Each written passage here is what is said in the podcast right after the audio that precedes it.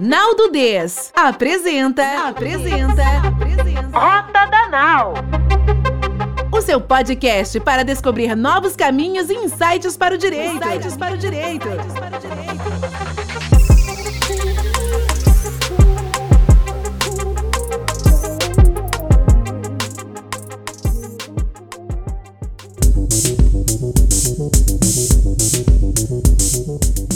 Pessoal, hoje a gente está aqui no segundo episódio da Rota da Nau. Eu queria falar rapidinho para vocês o que, que é o objetivo desse nosso podcast. É trazer um pouco de uma visão diferente de um tema a partir de alguém que traz um, um, um conteúdo, uma abordagem diferente sobre um assunto. No Rota da Nau, a gente quer aproximar advogados da tecnologia ou de uma visão mais interdisciplinar e isso está muito antenado com os conteúdos que a gente tem veiculado nos cursos, né? A Naldudez hoje tem promovido os cursos para profissionais jurídicos, querendo trazer o quê? Uma visão interdisciplinar para o direito. E hoje eu estou aqui com uma pessoa que eu conheço há um tempão, conheço digitalmente, né? O Rodrigo Palhano. É, a gente se conheceu quando a gente estudou lá na Bimodais Futurismo, e a gente trocava muita ideia, eu palhando acabei é, continuando aqui com uma amizade com ele. E hoje, para o tema que a gente vai tratar, eu não tinha uma pessoa é, tão tão melhor do que ele para trazer. Então, escolhi o próprio, né? O quase um, um intérprete de McLuhan.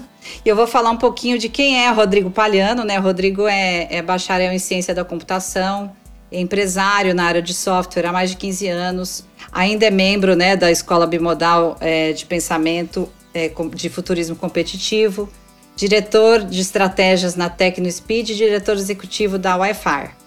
Ele também é mentor de startups de tecnologia e palestrante na área de futurismo e empreendedorismo. Ele é um TEDx super descolado, né? E gosta muito de falar desse cara que a gente vai falar hoje, que é Marshall McLuhan.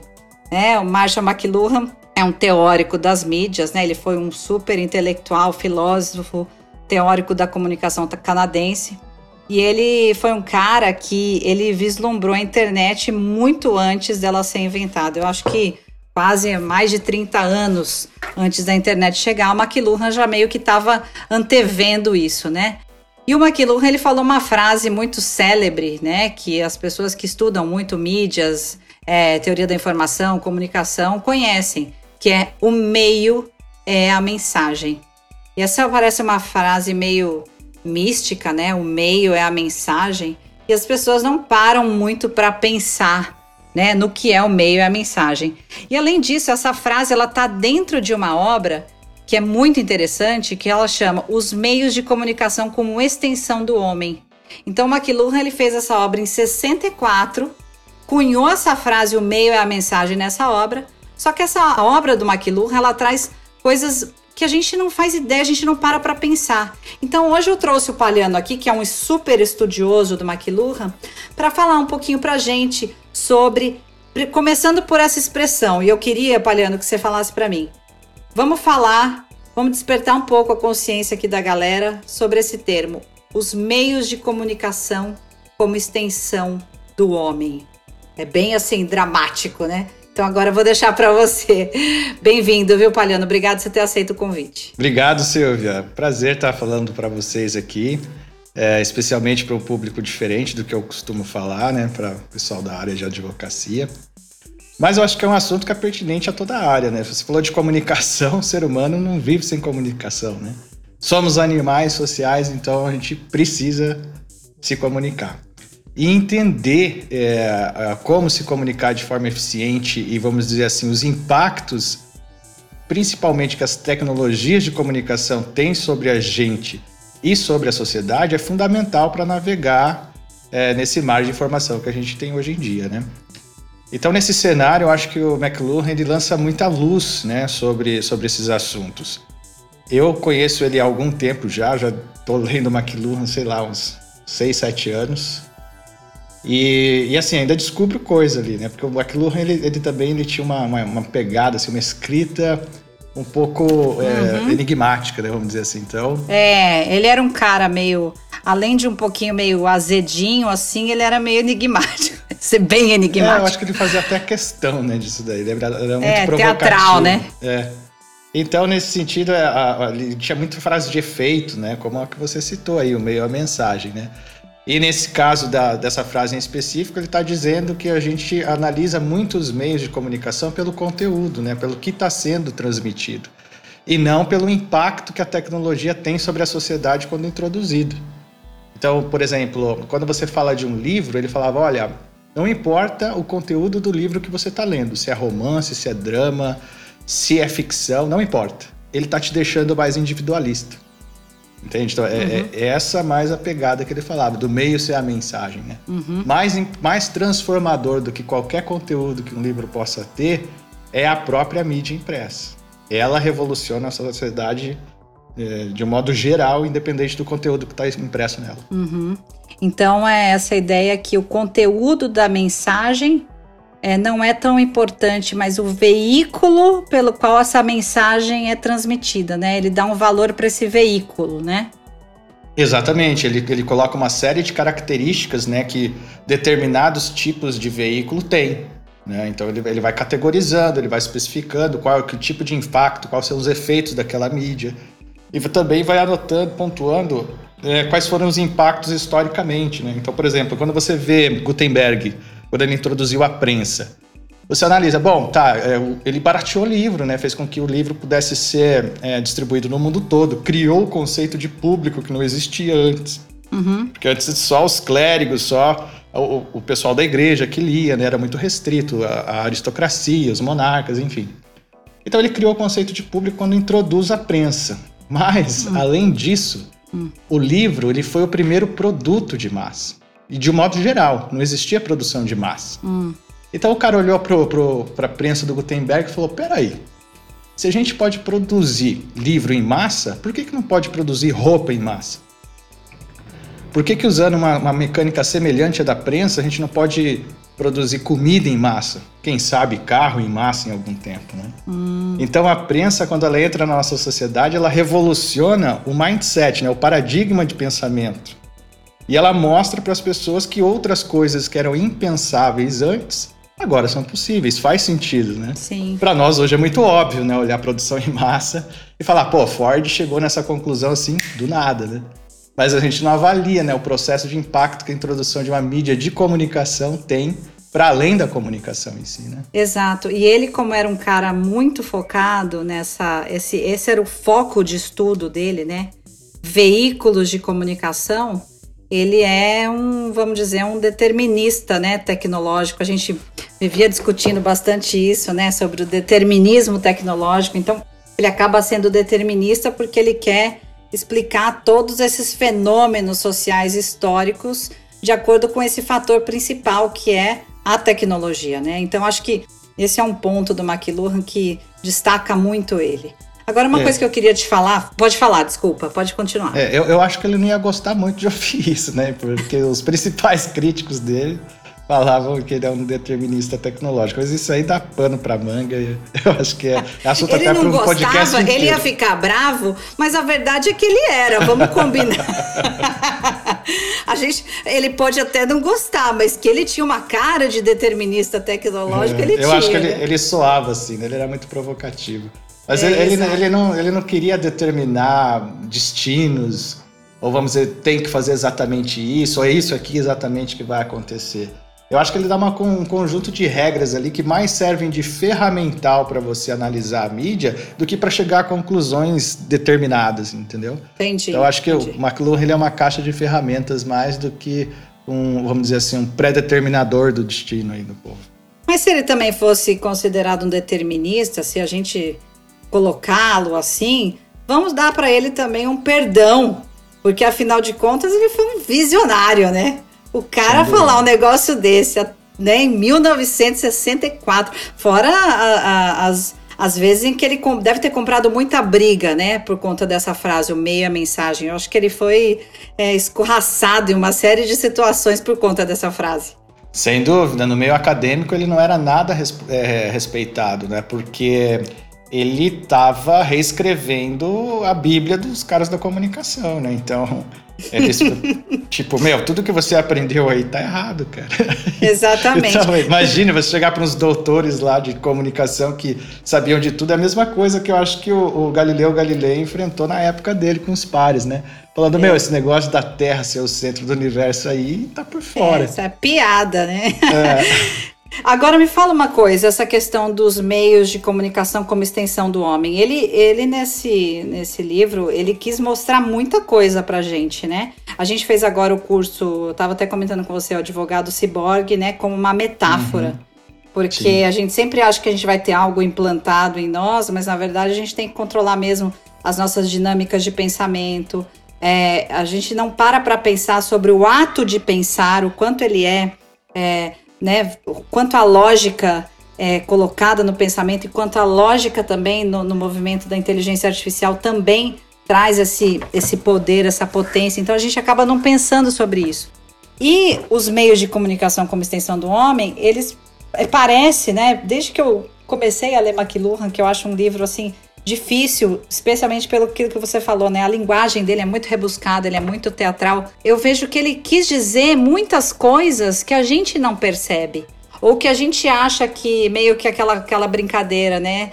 De que a gente tá meio tão submerso nesse ambiente, né? Que a gente não percebe a comunicação como extensão é, de nós mesmos. Então eu queria que você falasse um pouquinho sobre isso. Tá, é, o, o McLuhan usava isso como metáfora. Né? Ele era professor de inglês, literatura, né? ele não era um cara de comunicação. Então, assim, ele era crítico de, de, de literatura, para você ter uma ideia. Então, metáfora era meio que a, a ferramenta de trabalho dele. Né? E, e, essa, e essa metáfora de sobre uh, os meios de comunicação serem extensões, serem extensões do homem são base né, da teoria dele. Então é, é entender que a gente não tem, não, não estava falando que a gente ia ter chip implantado no cérebro, é mais para fora do cérebro. Como o celular, por exemplo, né, que é um chip fora do seu cérebro. Mas na verdade ele é uma extensão da sua memória.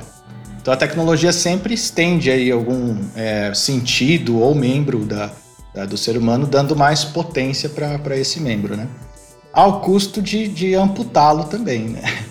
Então, da mesma maneira que ela, é. que ela potencializa, ela acaba também amputando, né? Que é um, é um dos princípios da mídia.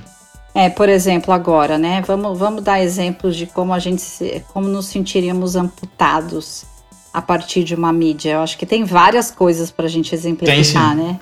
É, vamos, fa vamos falar aqui, vamos pensar alguma, me fala tá, é, é, importante entender que o McLuhan ele não entendia a mídia só como mídia de comunicação. Mídia para ele era sinônimo de tecnologia, de inovação humana na verdade. Então, por exemplo, o carro para ele era uma mídia, era uma tecnologia. E ele, ela, e ele segue as leis da mídia né, que o McLuhan é, estabeleceu ou identificou, né? Então, por exemplo, o carro ele estende uhum. qual função nossa? A de andar, de caminhar, né? E ele potencializa essa por quê? Porque dá velocidade. Nenhum ser humano anda na velocidade que um carro anda, né?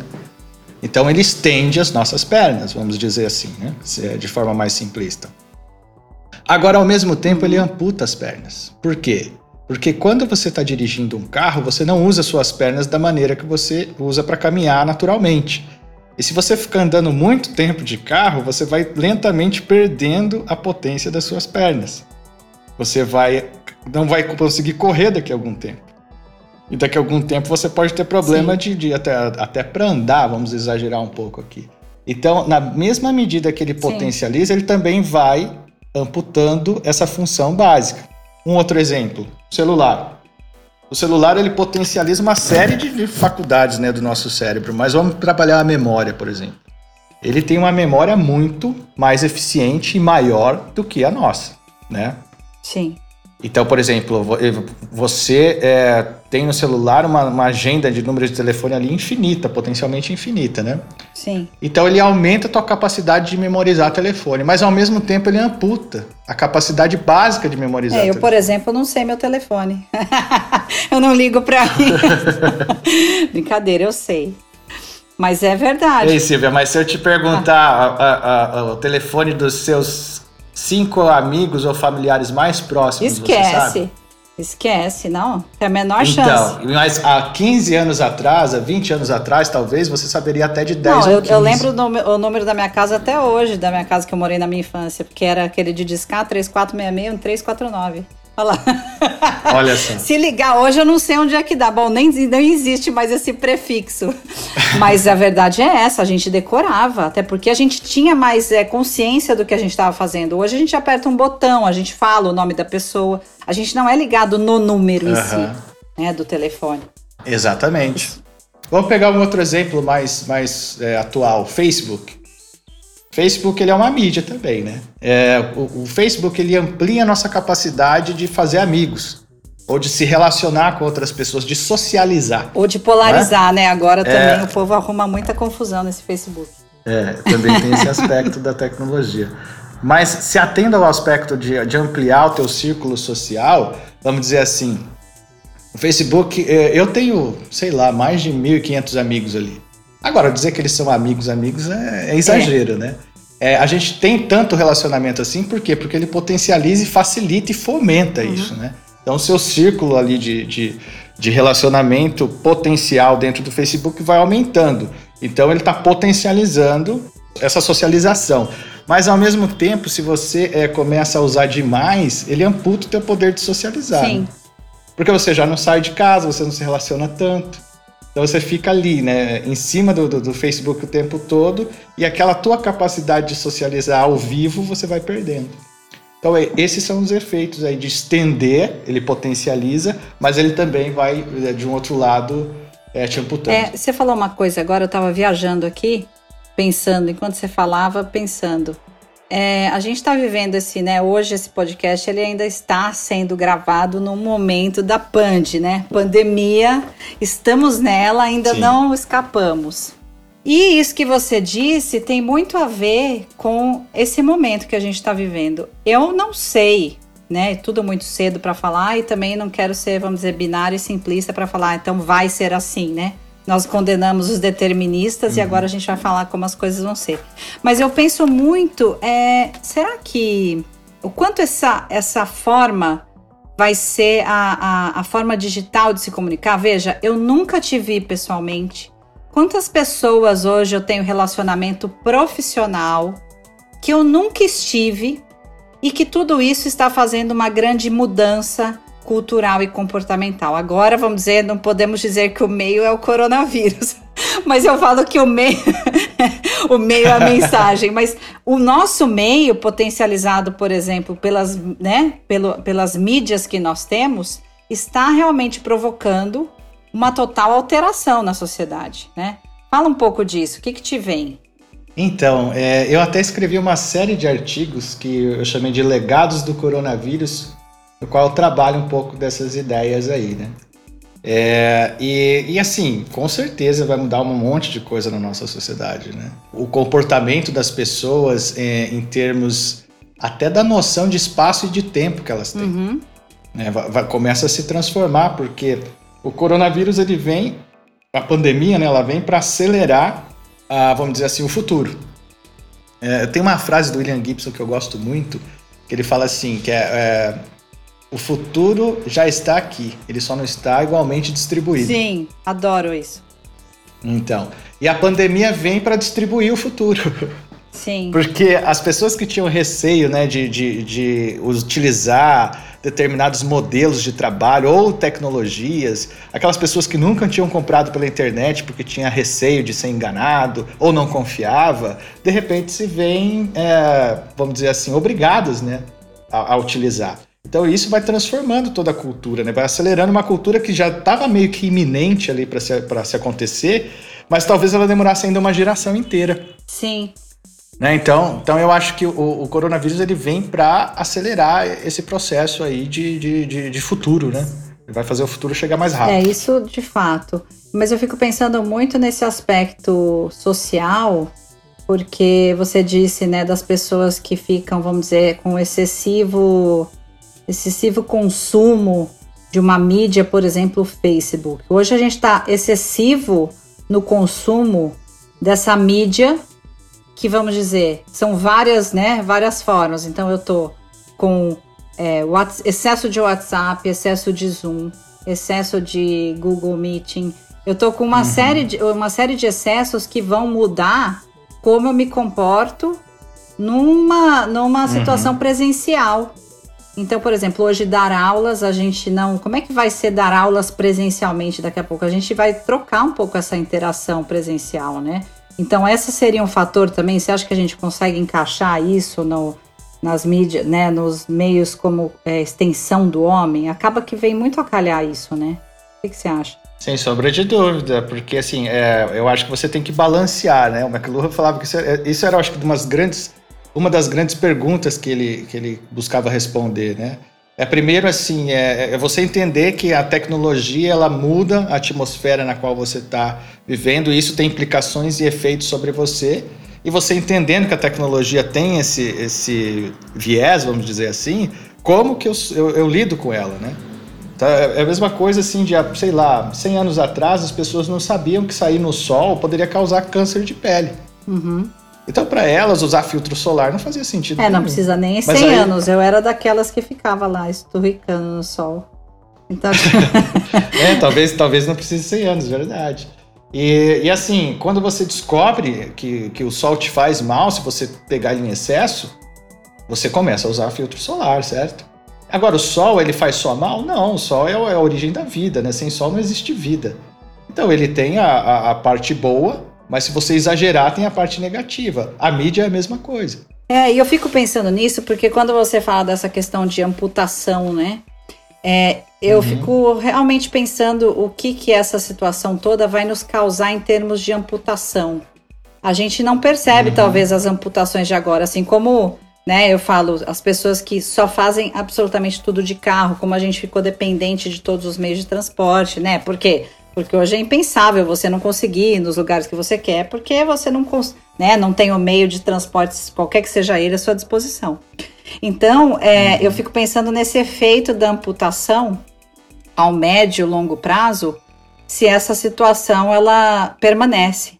Né? A gente vai ficar tão dependente desse tipo de relacionamento que talvez a gente não sinta confiança, talvez na proximidade presencial. Será que isso vai acontecer?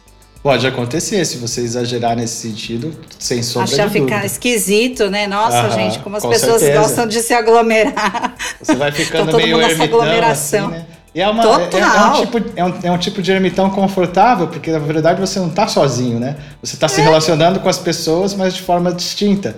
Outro dia eu estava conversando lá na, na, escola com o pessoal, e aí eu falei, a gente tá falando de digital, né? Que é a mistura do meio físico com digital, né? Isso é um, é um hum. termo de marketing. É, mas, assim, eu, eu, vejo que com esse negócio de home office, você pode trabalhar em qualquer lugar do Brasil. Então, tem um monte de gente que eu conheço que está no litoral, que está no interior, que está em sítio, fazenda, é, se isolando, né? E ao mesmo tempo trabalhando num lugar mais agradável. Não precisa estar tá na cidade para trabalhar. E esse é um tipo de comportamento que, quebrado o paradigma, é, é capaz de, de, permanecer depois da pandemia, né? E aí você é, pensa, se você tem uma, um, modo de vida que você tá o tempo todo trocando de lugar, né? No inverno você vai para o Nordeste, no verão você fica mais para o Sul, e a, as pessoas que você conhece no seu cotidiano, na verdade, vão mudando, né? Sim. E você, é, a, a, o aspecto que é permanente na sua vida de nômade digital, vamos dizer assim, são as pessoas virtuais né? Sim. Elas é aquela, que vão... aquela turma fixa, né? Que tá Isso. sempre no mesmo lugar. Porque você pode estar no Nordeste, no Sul ou nos Estados Unidos, aquelas pessoas estão com você o tempo todo.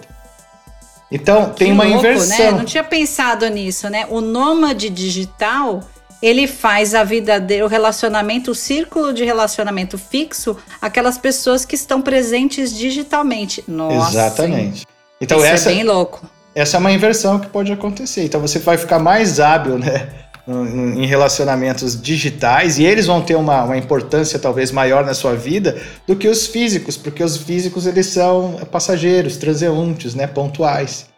Então, é, é, aquela pessoa que é uma mera lembrança no dia que eu estava na praia de pipa, né? Não é muito, não, gente, olha, eu vou falar, essa coisa toda que isso não é assim, a gente está acelerando pela pandemia, mas isso é uma coisa que poderia acontecer logo ali. né? Já Sim. tem pessoas que usam esse estilo de o nomadismo, né? Já como uma, um modo é de vida. É, é, um, é um futuro mal distribuído. Uhum. O futuro chegando antes para alguns e depois para outros. Né? Exatamente. Ô, Palhano, mas olha, muito legal esse papo aqui, viu? Eu acho que se a gente, tipo, juntar mais meio a mensagem, mídias quentes, mídias frias e aldeia global, a gente fica falando até amanhã, né? Ah, é. o, o McLuhan gastou 15 livros falando disso. Pois é, não, mas foi muito legal. Olha, eu queria. A gente vai começar a encerrar, porque realmente a gente tem um tempo para fazer esse podcast, mas eu queria te dizer que foi super legal, né? Eu acho que você tem uma profundidade em McLuhan que a gente é, passou por cima dela, porque seria impossível, né, a gente mergulhar no McLuhan em 20, 30 minutos, mas queria super te agradecer aqui pela participação. Espero uhum. que a uhum. gente faça um outro para a gente estender essa conversa. Legal, Silvia, eu que agradeço uh, o seu convite, é, é sempre um prazer poder contribuir. E quem quiser me seguir nas redes, procura por Rodrigo Palhano aí no LinkedIn, Facebook, Instagram, vocês vão me achar por lá. Ah, e no Medium também, que ele tem uns artigos ah, é. ótimos. É. Isso, no Medium, os meus, meus é, artigos estão por lá. Rodrigo Palhano, você me acha lá. Acho que é @rpalhano. Isso, joia. Legal, Palhano. Pessoal, obrigada. Esperamos vocês agora no próximo Rota da Nau. Até mais.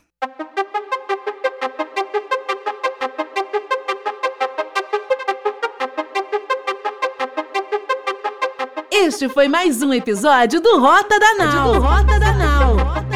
O podcast da Naldo Des.